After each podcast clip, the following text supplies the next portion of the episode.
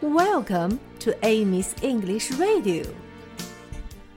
Hi, everybody. How are you today? 小朋友们，现在我们已经把这首歌的三段都学会了，我们可以把这首歌完整的唱一遍了。我们先慢一些试试。Oh, do you know the Muffin Man? The Muffin Man, the Muffin Man. Oh, do you know the Muffin Man who lives on Drury Lane? Oh, yes, I know the Muffin Man, the Muffin Man, the Muffin Man. Oh, yes, I know the Muffin Man who lives on Drury Lane.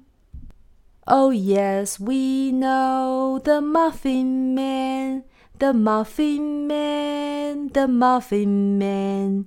Oh, yes, we know the Muffin Man who lives on Drury Lane. 现在大家一起唱吧。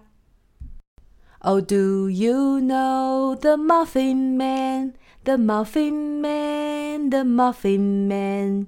Oh, do you know the Muffin Man who lives on Drury Lane? Oh, yes, I know the Muffin Man, the Muffin Man, the Muffin Man. Oh, yes, I know the Muffin Man who lives on Drury Lane. Oh, yes, we know the Muffin Man, the Muffin Man, the Muffin Man. Oh, yes, we know the Muffin Man who lives on Drury Lane.